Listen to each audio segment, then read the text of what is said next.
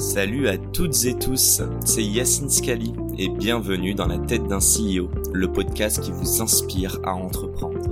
Je vous propose tous les lundis une conversation authentique avec des entrepreneurs et des figures hyper inspirantes pour, je l'espère, vous permettre à votre tour de réaliser tous vos projets et impacter notre société positivement. N'hésitez pas à vous abonner au podcast et nous dire ce que vous en pensez en commentaire. Sans plus attendre, je vous souhaite un excellent épisode. Les amis, avant de vous laisser entre les mains d'Eric, je prends quelques secondes pour vous parler de Mantou, qui soutient ce podcast et plus globalement tous les entrepreneurs. C'est pas la première fois que vous entendez parler de Mantou et c'est normal. On a enregistré récemment un épisode avec son CEO, Olivier, qui nous dévoile les coulisses de l'entreprise. Mantou, c'est quoi? C'est avant tout une formidable aventure entrepreneuriale qui a vu le groupe passer de 0 à 10 000 talents dans plus de 60 pays depuis sa création en 2007.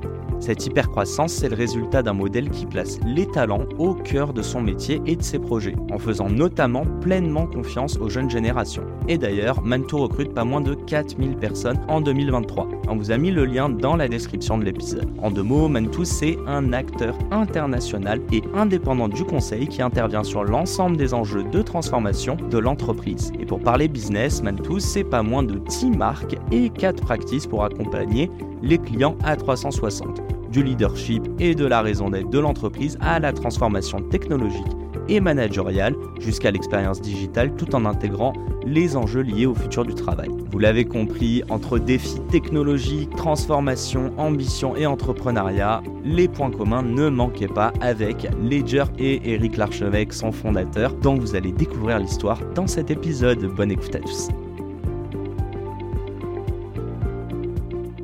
Ok, let's Tu veux go. faire ton clap? Ouais, je vais le faire. Ok. Je vais le faire? Allez. J'adore faire les claps. Mais j'adore aussi en fait. Bon, on est de retour, dernière partie promis. Après, euh, je te laisserai investir. Ça dans, les autres boîtes, hein, Ouais. pas dans les miennes. Euh, par contre, on va commencer. J'ai envie de te parler de poker. Très bien. Euh, tu as eu une petite carrière dans le, dans le poker.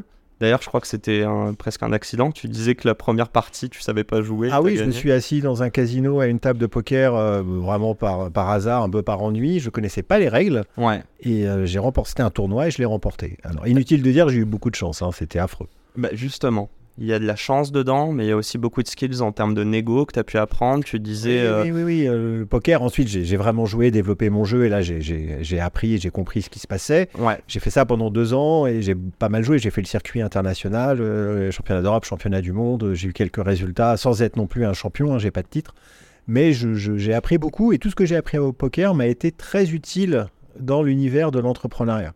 Bah, moi, j'ai une question à te poser. Je vois beaucoup de, de, de, de- comment dire, d'aspects sur lesquels ça peut te donner confiance, euh, même d'être un bon orateur, de savoir bluffer, blablabla. Par contre, on parle d'un zero-sum game, qui veut dire qu'il n'y a aucune création de valeur dans le poker. Ah bah ça- oui, alors Bah, dans le jeu lui-même, hein, bien sûr. Dans le jeu lui-même. Mais on Et prend aux autres. quoi. Pour moi, Enfin, c'est la différence un petit peu. Si je te dis ça, c'est que je viens du monde de la finance et c'est toujours ce que j'ai vu sur le marché secondaire. C'est que s'il y en a un qui gagne, c'est que l'autre y perd en face. Oui.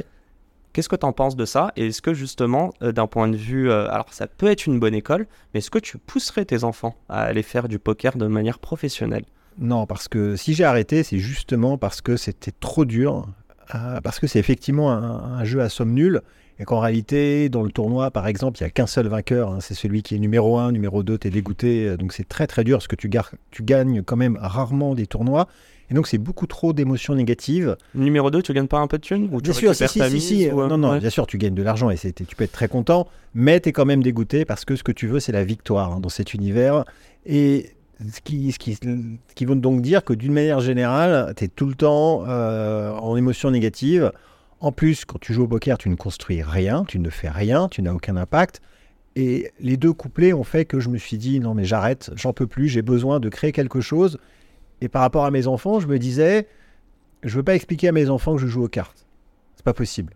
Peux pas. Il n'y a pas de sens. il y a pas de sens, il y a pas de sens à ma vie. et euh, liberté, ouais. et euh, j'étais pas non plus un joueur suffisamment euh, doué et incroyable pour avoir des, des contrats de sponsoring et, et- et utiliser le poker comme euh, en fait une marche pour peut-être faire autre chose. Et donc j'ai Mhm. complètement arrêté et je suis revenu à, à, l'entrepreneuriat. C'est à ce moment-là où j'ai créé Prexing, euh, etc. Ouais. Donc Je pense que je n'interdirais pas à mes enfants à jouer au poker parce que je trouve qu'on apprend beaucoup de choses et, euh, Et s'ils ont un don. euh, et les signaux faibles, euh, l'analyse. Ouais. euh, donc c'est c'est vraiment utile. C'est une sorte d'école de la vie, le poker. Mhm. Mais d'en faire qu'ils deviennent professionnels. Bon, après, si c'est leur truc, c'est leur truc, mais c'est pas spécialement un rêve où je me dis, hein, j'espère qu'ils feraient ça parce que c'est c'est très dur, le grind, hein, de jouer tout le temps. euh, il faut avoir en fait une résilience. euh, moi, j'avais pas suffisamment de résilience et de force mentale pour supporter ça, par exemple. Ok. Et, on en. Bah, tout se recoupe. hein. Le sens, la liberté, le bonheur. Bon, J'ai l'impression que les, les trois, les trois variables sont retrouvées dans l'entrepreneuriat. On repart sur AlgoSup. Oui. Je ne sais pas si on peut d'ores et déjà, j'allais te dire, comme la question que je t'ai posée sur Ledger, comment expliques-tu le succès? Est-ce que tu estimes que c'est un succès ou pas encore? Parle-nous de la boîte. Euh, ça n'a rien à voir avec Ledger. Voilà, je te laisse. euh, Oui, alors AlgoSup, c'est une école de développeurs en, 5 ans qui prend des, jeunes juste après le bac et qui les forme pour devenir euh, des développeurs généralistes de haut niveau qui peuvent ensuite avoir faire des carrières en tant que directeur technique, VP Engineering. Donc on ne forme pas des développeurs web sur des formations 6 mois, hein. ça dure 5 ans. C'est une école. C'est une école, c'est en anglais. On apprend aussi euh, le savoir-être, hein, ce qu'on appelle les soft skills. Donc on a une, une, une approche sur euh, les apprentissages qui est assez différente de ce qu'on peut voir en dans les écoles par rapport aux écoles d'ingénieurs euh, ou autres. Mhm. Donc on délivre un titre hein, reconnu par, euh, par l'État, un diplôme.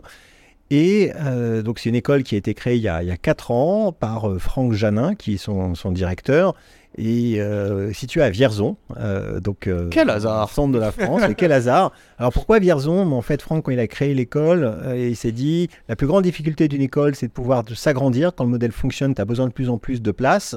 Et euh, bah, ça tombe bien, à Vierzon, il y a de la place. En plus, euh, anticipé le scaling là. voilà, ben bien sûr, mais c'est important. euh, c'est le centre de, de l'Europe, hein, parce que euh, nous, on fait venir des gens du monde entier, puisqu'on, comme on est en anglais, les profs parlent anglais, ils viennent de chez Apple, Microsoft, euh, etc., Amazon. Speak donc euh, vraiment English. des. Yeah, of course, I do speak English. Oh, Euh, Oh. mm, what an accent. euh, yeah.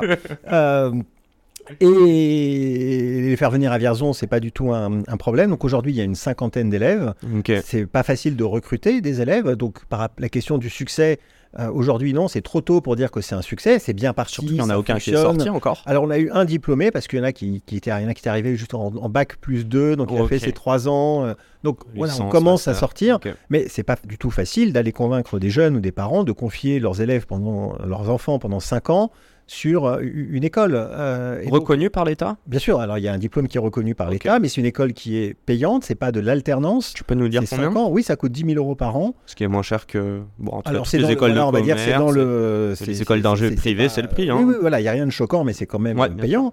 Il n'y a pas d'alternance, donc euh, les, les, les- les étudiants ne sont pas rémunérés. Par contre, évidemment, le, le financement des études est assuré, c'est-à-dire que tout, il y aura des prêts bancaires sans, sans garantie, sans caution qui sont donnés, donc il n'y a pas de frein. Euh, on n'est pas obligé d'avoir de l'argent pour venir euh, étudier chez AlgoSup, puisque euh, les banques savent qu'une fois qu'ils seront diplômés, ils seront tout à fait en capacité de pouvoir rembourser l'emprunt. Euh, donc euh, l'objectif c'est de monter à 150 élèves. Cette année il y a un vrai changement puisqu'on est installé dans un bâtiment magnifique, ancien bâtiment industriel FL qui a été entièrement rénové, qui est situé à côté de la gare de Vierzon. Euh, et donc là on est dans des bâtiments hyper inspirants alors qu'avant bon c'était pas c'était pas super. Et donc on, on pense là En plus pouvoir- qu'il s'est agrandi là du coup? Ah bah là, oui, là, ça s'est agrandi. Il y a la place pour recevoir 150 élèves. Donc, je suis assez serein et confiant pour l'année prochaine, pour recruter encore, encore plus d'élèves. Mais une école, la route est longue et on ne peut pas forcer la scalabilité. C'est-à-dire, surtout quand on fait le choix de faire des études longues de 5 ans, Mhm. euh, c'est pas des, un master ou un machin en un an. Donc, euh, on est sur euh, le- la, la- la- la longueur et on peut pas aller plus vite que la musique. euh, et donc, ça va prendre des années. Mais après, une école, c'est rentable. Quand ça marche, c'est très rentable, ça fonctionne bien, ça se Mhm. revend bien parce que les diplômes ont de la valeur. Enfin, donc, c'est vraiment un, on va dire, un- une aventure entrepreneuriale. Tu vois, parce que c'est une école que euh, on est dans, euh, dans, dans- Non, non, il y a un business sense. c'est un vrai business. euh, J'allais te ouais. dire, ouais, c'est même pas de la philanthropie. Non, non, voilà, c'est ça. On n'est pas dans la philanthropie, c'est une école, c'est un business. Et du reste, si on veut former plus de développeurs et donc agrandir l'école, il faut qu'elle fonctionne. Et donc, il faut que ce soit un business sain. Et, et, et je pense que c'est important de dire aussi aux entrepreneurs qui veulent faire de l'impact, qui veulent faire, qui veulent changer le monde, il n'y a pas de honte à en faire un business qui soit euh, rentable. Au Mhm. contraire, euh, plus le business est rentable, plus on va pouvoir développer la mission et donc augmenter l'impact. Parce que parfois, il y a quand même des, des entrepreneurs qui disent bon bah moi je suis dans le climat, le truc, le machin ou euh, l'insertion professionnelle des personnes handicapées par exemple. Ils disent mais je veux pas faire de l'argent là-dessus. Mais si, il faut que le Sans business soit compte, sain. une asso quoi au bout d'un moment. a Bah pas de oui, mais model. exactement. Et donc, il n'y a pas de honte, en fait, à faire du business sur des sujets d'impact. Au contraire, parce que plus on- est euh, rentable, et donc plus on peut se développer, et Mhm. donc plus la mission euh, devient grande. Et je vais aller plus loin. C'est scalable Est-ce que c'est scalable dans le sens où, euh, évidemment, un campus, tu l'as dit, donc là 150, peut-être que vous oui, oui, alors c'est scalable, c'est-à-dire que c'est la marque en fait que tu crées qui Oui, on crée une marque derrière qui est scalable. La vision, c'est plutôt de faire un campus européen que de faire euh, 50 écoles, comme peut faire l'école 42 hein, qui distribue. Ah bah, Donc, attends, la vision-. À plusieurs années, c'est euh, d'avoir un campus avec plusieurs milliers d'élèves. euh, si vraiment on se met dans la position où ça fonctionne, euh, ça fonctionne très bien. Donc euh, oui, oui, il y, a- il y a une belle scalabilité possible pour une école. Bon, c'est pas grave, le fil dépasse. Euh, parlons de 42. Ouais. En fait, j'ai envie de te poser la question, et malheureusement, j'ai pas d'autres référentiels dans ma tête, mais je suis sûr et certain qu'il y a d'autres entrepreneurs qui sont partis sur des modèles très escalables et qui sont ensuite allés dans l'éducation. Comment tu l'expliques? Donc, évidemment, on parle de Xavier Niel avec l'école 42, mais comment t'expliques que des personnes qui ont eu, d'ailleurs très souvent, un impact avant, euh, donc un impact, on fait de l'argent, décident d'investir dans former des personnes Ouais, c'est normal. C'est une fois que tu as réussi, que tu as gagné de l'argent et que euh, tu allais un petit peu au bout de ton rêve, euh, pour pour moi, de créer une licorne, euh, euh, il y a un moment, on a besoin de, de- en fait, de partager, d'être dans la transmission. Et- Tu dis on a besoin, tu as besoin. Alors moi, oui, euh, je, je, je sais pas, je parle pour moi en Ouais. tout cas, parce que à un moment on peut se dire, bah, c'est quoi la suite? Qu'est-ce qu'on va faire? J'ai pas ressenti le besoin de créer une autre entreprise à 100 milliards. Je suis pas Elon Musk, euh, j'ai une limite en fait à peut-être à ma projection, voilà. Euh, par contre, j'ai eu envie de transmettre et donc j'ai- créé cette école avec euh, avec Franck. Euh, j'ai aussi créé un fonds de dotation euh, qui finance tout un tas de- de- de- d'activités dans le domaine scientifique euh, et pour aider l'insertion des jeunes. Donc euh, là, on est dans, dans- dans le philotropique, dans la- Mhm. la, région centre. Mhm. Euh, je fais aussi, bah, ce que je fais avec qui veut être mon associé, c'est un peu aussi du give back, c'est-à-dire qu'on est dans la transmission. On, ce sont, je fais pas de l'investissement pour me dire, euh, je vais devenir euh, euh, Tu multimillionnaire. viens avec pas ici pour être riche. hein. Non, c'est, on fait des investissements. Si je retrouve mon argent, je serai très content. Ça ne veut pas dire que euh, je, je distribue l'argent en faisant n'importe quoi. Mm. Euh, mais, si tu le retrouves, hein, tu parles même pas de faire hein, une plus-value oui, mais alors, hein. je, je l'espère. donc c'est quand même le but. hein, je suis- bien sûr. Mais je suis aussi conscient que l'investissement en start-up, d'une manière générale, c'est très aléatoire. Donc même quand on investit dans des bons business, ça peut mourir de plein de façons. Et donc gagner de l'argent avec du early stage, euh, c'est difficile. Donc euh, c'est il faut, faut donc ça je le sais. Mhm. Et je fais, si je, enfin, j'ai d'autres investissements où je gagne beaucoup d'argent, la crypto, le bitcoin, euh, voilà. Donc ça, je veux dire, j'ai pas de souci. Par contre, là, dans le early stage, en fait, je le fais parce que ça me passionne, parce que j'ai envie d'accompagner les entrepreneurs, parce que je prends du plaisir. Est-ce que tu as une mission sur Terre? Si oui, quelle est-elle? Alors écoute, c'est une bonne question. Euh, J'y ai jamais réfléchi en réalité. Peut-être que euh, là j'ai 5 ans, j'ai peut-être comme plus j'approche, plus, plus j'approchais de la fin, plus j'ai commencé à me poser des questions de ce type-là.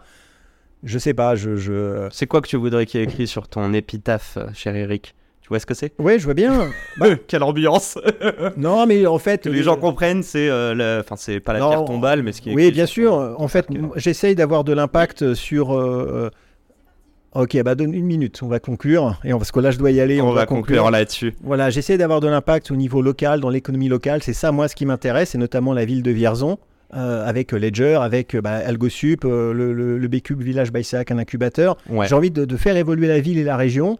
Et donc, ce que j'espère, c'est que à la fin, j'aurai pas une impasse l'archevêque, mais une place l'archevêque à Vierzon. Oh là là. Et écoute, on va arrêter là-dessus parce que je veux pas gratter. Euh, je voulais te poser des questions sur comment give back. Tu m'as répondu. J'aurais voulu te poser la question du conseil. Tu l'as posé avant. J'ai une dernière mini question comme Ouais, ça là. vite. Si tu devais monter une boîte demain, comment tu qu'est-ce que tu regarderais juste? Sur, sur le secteur, sur quoi sur... C'est à toi de me dire. Business model, secteur, client, pain. C'est quoi le juste une Si porte devais je enfin quelque chose qui me fait plaisir. Voilà, je- Ok. c'est- c'est ça. C'est Donc, avant tout ta passion. ma passion. ensuite- euh, voilà, là, bah là, j'ai monté une boîte, c'est le domaine de l'archevêque, c'est mon domaine où je fais des, des masterclass, où je fais avec des entrepreneurs, parce que ça me fait plaisir de partager et euh, de les aider et de passer du temps avec eux. Voilà. Mon audience se joint à moi pour te dire un grand merci, Merci. pour ce temps, Eric. Merci à tous d'avoir suivi et à la semaine pro pour un nouvel épisode. Ciao, ciao. Et c'est la fin de cet épisode. Si cet épisode vous a plu, n'hésitez pas à nous soutenir en nous mettant 5 étoiles sur les plateformes, en vous abonnant évidemment et en nous laissant des commentaires. Hâte de vous retrouver la semaine prochaine. Ciao